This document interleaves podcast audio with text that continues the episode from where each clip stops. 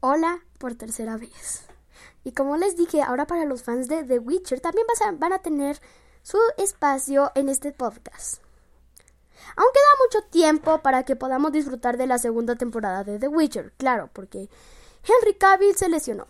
Pero al menos no nos llegan noticias frescas de otra serie íntimamente relacionada con ella, que seguro nos contendrá igualmente a los fans. Nos referimos, claro, a su precuela, Blood Origins, que sigue, sigue el viento en popa y a toda vela, y ya cuenta hasta con protagonista oficial. The Witcher Blood Origins, la esperada precuela. Pues sí. El estreno de The Witcher fue uno de los fenómenos raros que a veces se dan en televisión, en los, en los que la crítica especializada no se muestra especialmente entusiasmada, pero arrasa entre el gran público. Tal fue, de hecho, la buena acogida de la serie por parte de los espectadores de Netflix. No se lo pensó mucho y mantuvo sus planes continuar con una segunda temporada, ya que estaba proyectada sobre la mesa de hecho, y su director espera estirar el chicle hasta las siete temporadas. ¿Creen que lo consiga? Yo creo que sí, porque pues mucho ánimo es lo que tiene.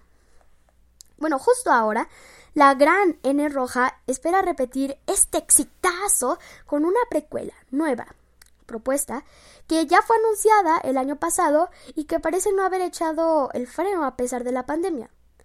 Prueba de ello es que se las audiciones han continuado y ya se ha confirmado oficialmente quién se encargará de darle vida a la protagonista. Ale y el primer brujo.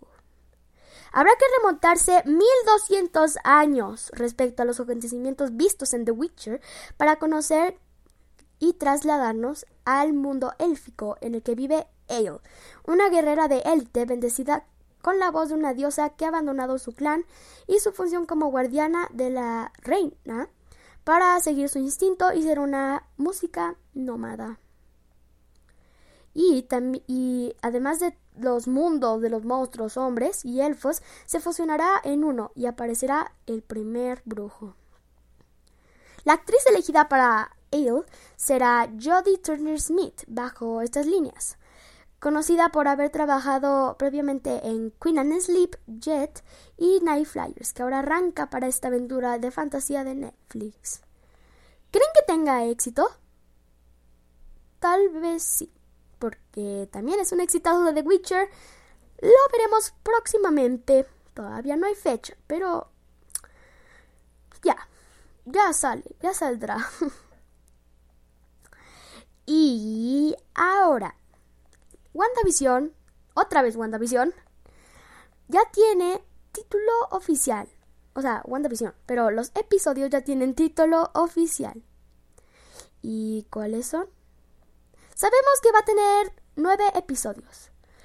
Pero, además de los tres episodios, ya tienen título oficial. Que la verdad está muy, muy bien puestos. Bueno, tampoco. Pero sí, tan están bien puestos. El primero se llama Filmada con público en directo. El segundo, No cambie de canal. Y el tercero, Ahora en color.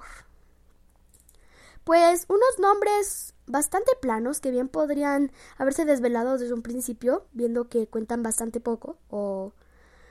Bueno, mejor dicho, nada sobre la trama, aunque hay que recordar que con The Mandalorian hicieron la misma jugada con su estreno, todo sea por alimentar más el hype por WandaVision.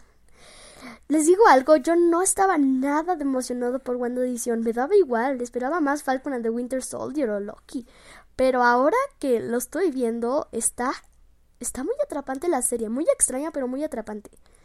Así que ya casi no espero Falcon and the Winter Soldier, pero eso no descarta que la voy a ver. Esa obviamente la voy a ver. Que por cierto, ya tiene unos funcos geniales. Pues creo que el 2020 nos dejó muchas cosas muy feas, horribles. Y una de ellas fue que perdiéramos a Chadwick Boseman. Pues se fue. Chadwick Boseman forever. Y Bambe. Y Bambe. Y bueno, Pues para ponernos un poquito más felices, Marvel rindió un tributo a Chadwick Boseman en sus cómics. Eso fue boom. Pues de manera extraordinaria la propia Marvel ha decidido rendir también su pequeño tributo en su tirada de cómics, algo que sin duda hará las delicias de todos los amantes del papel que también se encuentran enganchados a las propuestas cinematográficas. ¿Y cómo lo han hecho, Mateo? Pues dando el nombre clave de Boseman a un helitransporte de Wakanda que aparece en las viñetas del número 41 del número 41 del cómic Avengers.